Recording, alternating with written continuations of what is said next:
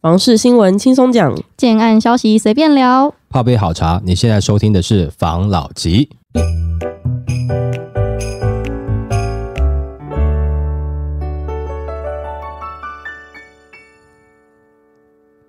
关心你的房事幸福，我是房老吉。我是大院子。我是茶汤会。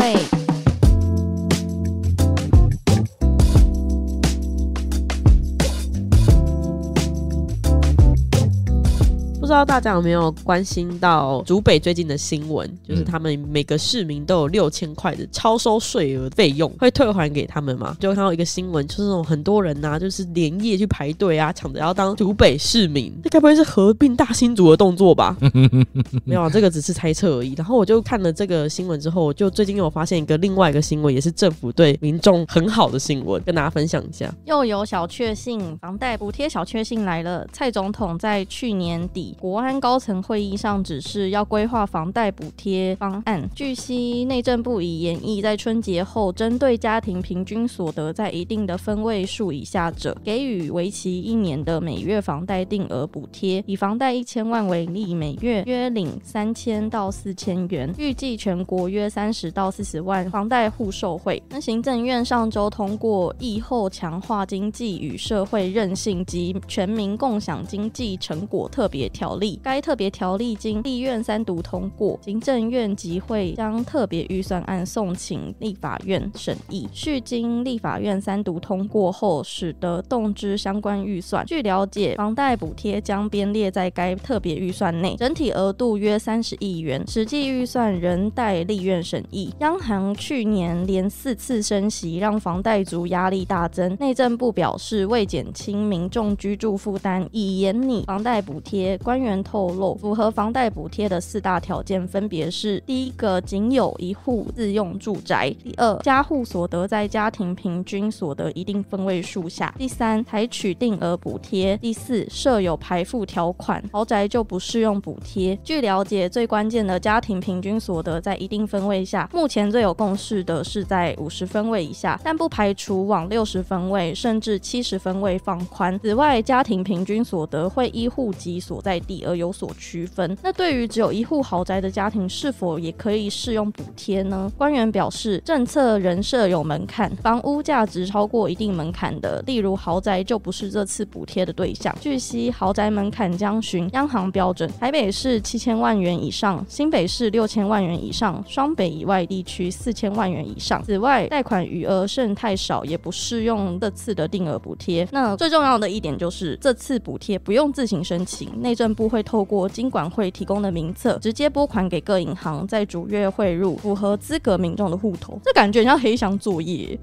对啊，因为你怎么知道到底是可以不可以？没错，由银行提供嘛，但是我相信大家应该还是会好好做了，因为如果说这个在被查出来，或是被人家投诉说这个有很明显的 VIP 或是黑箱作业的话，那我想可能年底的选举就不好选了啦。可是我觉得这个很奇怪，你看他有这个经费可以去给这些有房贷的人减轻他的压力，但是有房贷的人毕竟是有房子的人，社会上不是应该还有更多其他人需要帮助吗？对啊，没有错啊。但是其他人弱势的群体，有的时候没有办法呈现在投票的结果。但是如果我去针对居住正义，我比较有机会呈现在选票的结果出来。我感觉啦，我觉得嗯政治人物应该都不是像我这样子，只有我这样子想啦，好不好？就人品比较差一点点，政治人物应该都不是这样想的，都是为民谋福利啦。可能他们刚好忽略了这一点了，或是他们其实是有做啦，只是我们不知道而已，宣传比较少一点点。像这样子，咱们除了它有个门槛限制，我认为这个门槛应该是要稍微再放宽一点点，因为不只是你在付款付的很辛苦的这样子的人，你如果说要做补贴的话，我觉得都一样的补贴是比较好的啦。但是你在收税收的时候，你应该是要大家不一样，对吧？你不应该是说我要补贴的时候，我补贴分数比较低一点点，我补贴多一点点，但是我收税的时候跟你一毛都不省的收。那我要补贴的时候，对你收入高的，那我不补贴，因为你可能有点钱嘛，而且你名下可能还有两户、三户呢。那假设我有三户啊，三户都一千万，那你都不补贴我嘛？但是我是拿来做出租的，我房东你也没有跟我收税啊，对不对？我黑箱作业，我宁愿你不要补贴我，那你不要来跟我收税就好了。那这样子，你觉得有从根本去解决问题吗？没有。但是对我这种人来讲，好了，再重复一次，品性低劣的人来讲的话，就有帮助喽，就是从根本解决问题啊。因为我的根本在哪里呢？我的根本在选票，我的根本不是全民的问题更好，我们去改善这些，让这些变更好。但我的根本问题是我能不能够顺利连任，我能不能够把我的选票最大化，在这点上我解决了我根本的问题了。但这种想法是只有我这种人啊，像我这样子的人才会这样想，多数政治人物都不是这样想的。他们是政治人物嘛？我还是我。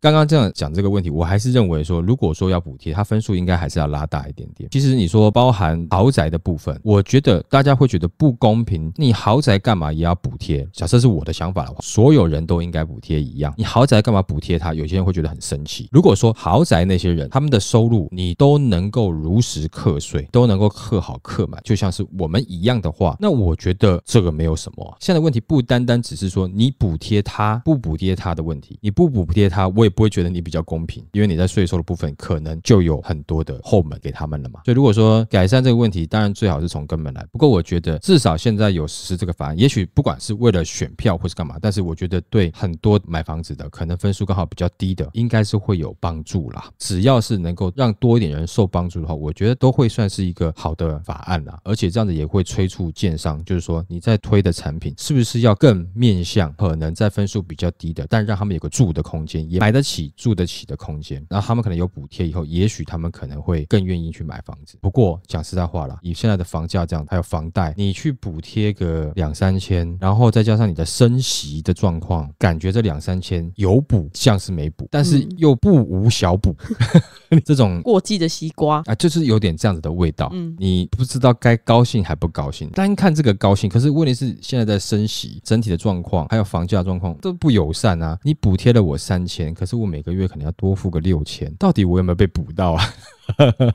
好像有啦，要不然你金额就拉高一点嘛。但是我觉得这个会造成财政的其他的问题啦。看到这个消息，至少是你原本可能要付更多的，现在稍微付少一点点的啦。好啦，真的啦，不无小补吧。好，来下一则。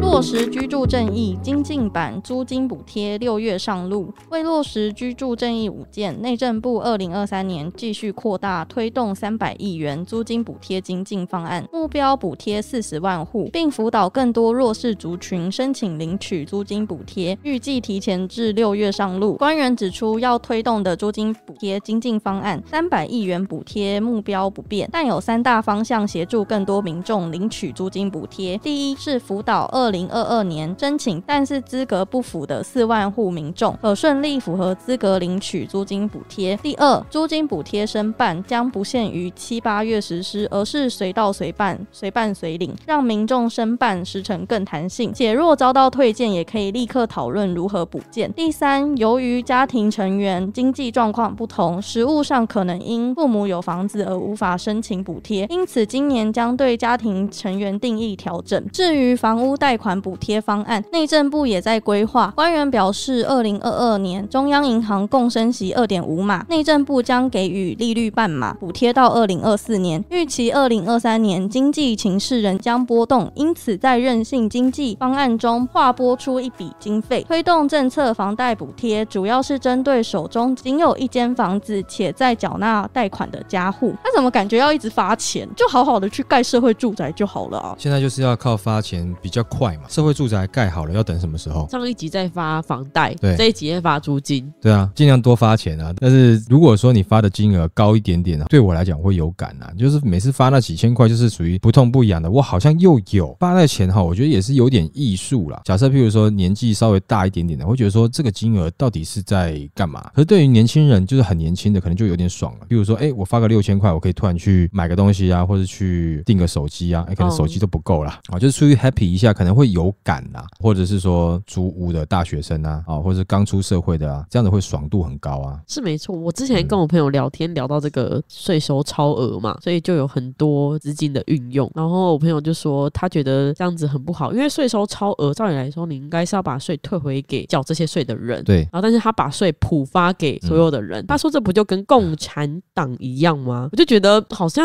也是哎、对，但是他也有个讲法嘛，就是说这个是国家的经济成长全民共享啦，共同富裕台湾版。我只是把多收、超收的税收呢，平均都分给大家，但是前提是怎么会超收啊？当然，可能他在收的比例还是依照正常的比例在收啦。如果说有这样子的潜力的话，那到时候如果万一我们政府换人执政了，别人在做一模一样的事情的时候，会不会被拿出来背个？那如果说要这样做的话，就把它变成是一个台湾的惯例，只要是收了税以后会普发给大家。那这样子的话，以后你在缴税的时候，你就会很紧张了。你是不是每一年快要选举的时候，你都跟我报很高超收？超收之后，你又来平均分配给大家，嗯这就变成是一个很奇怪的事情。少缴税多领到的人一定开心嘛？那多缴到少领到的人一定不开心嘛？但是这个有什么办法呢？政府在做，你也没办法去抢政府啊，叫他退还回来啊，你抗议也没有用啊。政治的东西我们就先不讲，这个东西回到租屋市场，到底帮助多少？不管怎么样哦，他们有领到拿这个租金补贴去补贴他的房租，那都是好事啊。但问题是，他们敢不敢申请？到底领不领得到？假设就年轻的时候租房子，你是弱势的那一方的时候，其实很多时候你都是配合房东，你不敢讲啊。嗯，不能入户籍啊，不能报税，不能什么一一堆都不行，你一定是配合嘛，你没有办法，因为你怕到时候你租不到，或是你租比较远一点点，你不想嘛，就变成是个人选择。但是问题是，他们知不知道这样子是不行的？大家都知道。而在那样的状况下，你没有办法，你不敢去做这些事情的话，其实这些租金补贴最后沦为口号，有做这件事情，但是有多少人成功的申请，一定是少数，而且那个数字报出来有没有灌水，你都不知道啊。他们没有强制去做这件事情。不是由政府出面去做，或是委托什么单位去做，你就没有办法让它很落实嘛？上次我们还在讨论说，针对租屋市场，他们还是没有太多的动作嘛，就是说只有针对租赁业者，租赁业者原本他就是公司行号，你要管他，你要约束他，本来就很容易了。但一直以来的问题是不是这些业者而已啊？还有更多是房东，你没有办法纳管的事情啊。那这样子的话，你很难去做到实质上补贴，即使这个补贴已经不是特别公平但这个补贴也没有办法产生真正比较大面积的实质帮助，那却沦为了一个口号，有做这件事情，这样子感觉就有点可惜了。如果说你的第一部分是不公平，把它做成是共同富裕台湾版，但如果它是台湾版，真正都有到每一个租屋人的手上，那我觉得这个还蛮好的，就某些层面上它是有帮助到人的，但却担心的是，最后真正拿到这些补助金额的人也只是少数，那这样子我觉得就不太好了。每次讲这个，我就很怕房东听众会骂我啦，我其实蛮怕的。搞不好我们的房东都是友善房东啊。也有可能啦，哈，有可能，我相信应该都是啦。那即使是没有，市场上大家都不这么做，为什么我要这么做呢？那我不能用我们自己的立场去讲说别人没有做友善房东是不好的。虽然我们不是租赁业者，但我们本来就是公司行号嘛。那你要出租房子，那本来就是政府会去管理嘛，对不对？如果说今天是换作是我，我只是用我自己的名字来做这件事情的话，我会不会也跟市场一样呢？以我的个性，会，啊，真的最后一刻政府已经实施了，必须要的话，那我一定是会配合啦。对，在那之前，你这样的政府的处理措施，也会让我们这种偏观望的人啊，就会产生，那我到底要不要现在？那我提早去，你跟我收税，但是那其他没有变成友善房东的，你也没有做任何处置啊，那感觉就会觉得自己还蛮傻的嘛。那所以这个东西真的还是政府魄力的问题啦，不能每次为了选举就是怕选票，要不然的话你就全部都不要缴税好了，台湾全部都不要缴税，有赚钱的全部都不要缴税。好偏激哦。问题是我们讲求的是一个公平嘛，当它是比较公平的模式底下，大家的争议会比较少了，争议少，但不代表问题不会少。不管是这个叫贫富差距的问题，可能会越来越大嘛。但是你现在的做法，让贫富的差距也没有缩小的状况啊，感觉好像也有越来越大的趋势嘛。但是我们也许跟很多比我们差的国家比起来是好的，但是我们不能跟比我们差的比啊，要跟比我们好的比嘛。这个当然是希望，如果可以的话，既然有做租金补贴，是不是能够多用点心，让这些租金真的能够到需要的人手里？假设你那么爱年轻选票，那很简单，你就派人去每间大学看谁在租房子，由政府就派一个人员或两个人员直接去查嘛，就直接去给你补贴，这样就好啦。我觉得还是要想办法去落实啦，不然的话都已经做这样的事情了，共同富裕台湾版，但钱还是没有到你的手上。我不是说你贪污，是钱也没有拨出去，那这样子有什么用？就是大家喊一喊，很开心的。没错，好，来下一则。预售屋换约转售限制三不一有。内政部日前表示，平平均地权条例修法增订的预售屋换约转售限制规定，将不溯及适用于实行日前已签订的契约，引发部分人士认为修法大打折、开后门护航投资客等质疑或误解。对此，内政部在此澄清表示，换约转售限制规定不溯及适用，修法不打折，不是为了投资客护航，并且将更有助未来落实严格执行。那内政部也说明，依立法院三读通过的平均地权条例规定，预售屋买卖契约的买受人在签订买卖契约后，不得转售买卖契约给第三人。该限制规定将不溯及适用，也就是不适用于实行日以前已签订契约的买受人。所以在实行日后，还是可以将契约转售，但之后购买契约的新买受人，则仍然必须依法适用该限制规定，限制不得再为转售。那对于外界的质疑，内政部并逐一完整的说明。首先，适用是基于不溯及既往、信赖保护原则及财产权保障的法理。那他们是考量目前预售屋市场仍存在有两到三年以前签订的契约，限制换约并非当年购屋人所能想象。如果全面适用于于法律实行日以前的契约，确实有违法律的不溯及既往与信赖保护原则。甚且，预售屋的购屋人除投资客外，还有许多真正自住需求者，且在签订契约后，仍可能因像是调职啊，或者财务发生状况而必须转售。如果做完全面适用，将可能伤及无辜，影响其财产上的权利。那第二呢，就是主角投机炒作效果不影响，修法不打折。不管是像建商购买或是换约取得的预售屋契约买受人，只要是在实行日以后签约，都会受到限制换约转售规定的管制。因此，投资客将没有接手既有契约的诱因，也不会因为不溯及适用而出现新的炒作或是哄抬涨价，反而是让自住需求者有更多的选择，并可以与销售预售屋的建商或既有契约的买受人争取更大的议价空间。所以，不溯及适用实际上对于主角投资客利用换约转售的手法进行投机哄抬炒作价格的效果，并不会受到影响。本次修法的目标不打折。那再来第三，它指的是整体市场卖压结构仍然存在，不为投资客护航。虽然不溯及适用将会延长既有预售屋投资客契约的可转售时间，市场短期卖压会略微减轻，但在预期房价下修的趋势下，整体市场卖压的规模与结构并未改变。对于投资客而言，当然是越早脱手越有利，故将迫使其进而折价转售。而且如果无法顺利找到买方接手，投资客仍然必须等到完工交屋后才可以解套，或是面临断头解约的窘境，所以绝非为投资客护航。那第四就是避免开后门的问题，有助未来落实严格执行。那他们说，在不涉及适用的情况下，司法的内容就无需为了前述可能伤及无辜情形考量，而再配合定定较多的除外条款，这样才可以真正有效避免开后门的问题。而限缩在签约后因真正重大变故确实无力缴款等必要情形，未来民众在购买预售屋时也会更加审慎评估限制换约转售规定的影响。本次修法的目的将更能完整、积极的落实执行。内政部最后强调，政府实施应认真考量并负责任的担起所有国人的最大利益。预售屋换约转售限制规定不溯及适用，合理规范限制对象，才能有效的抑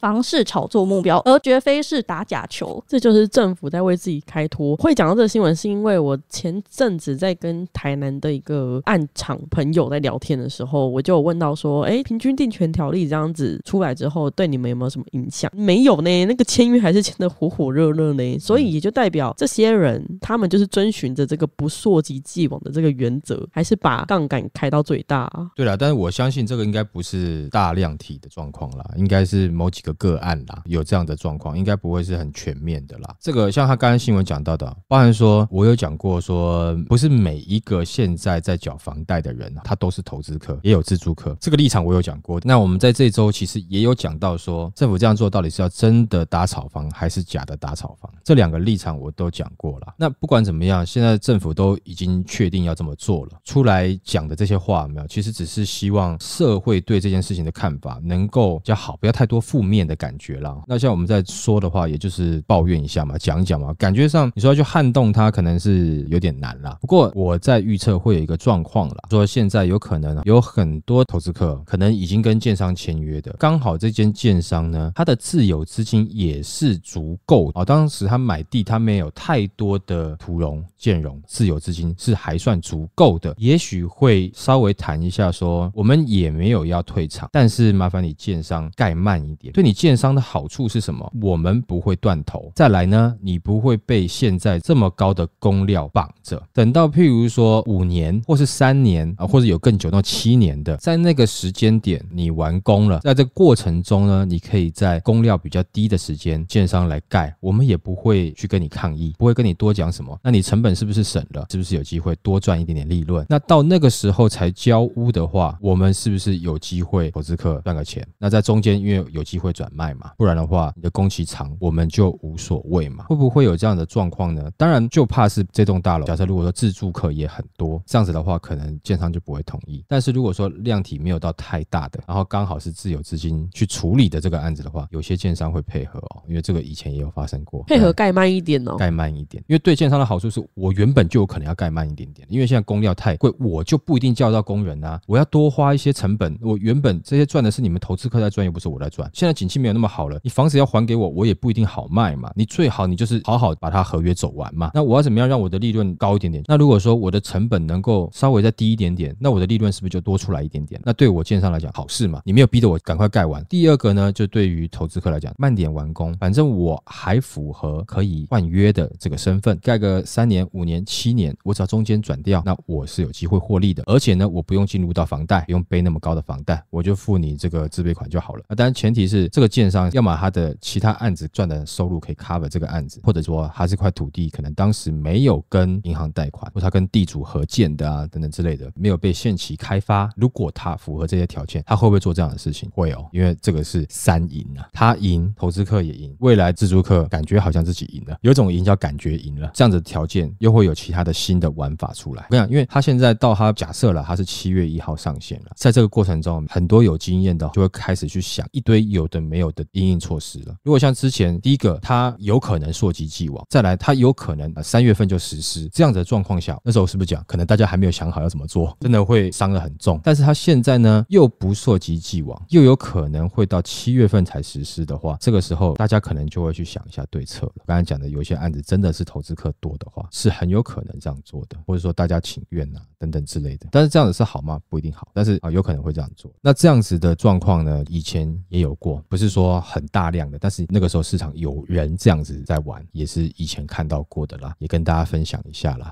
啊，不过我建议还是不要用这种方法比较好啦，啊，尽量还是不违法正常的模式去做比较好，好，免得又衍生出其他更多的问题。那你们以后只要是买房的人，就被当成是十大恶人这种感觉，好吧？那我们今天就分享到这边喽。好，好，谢谢大家收听这一集的房老吉，拜。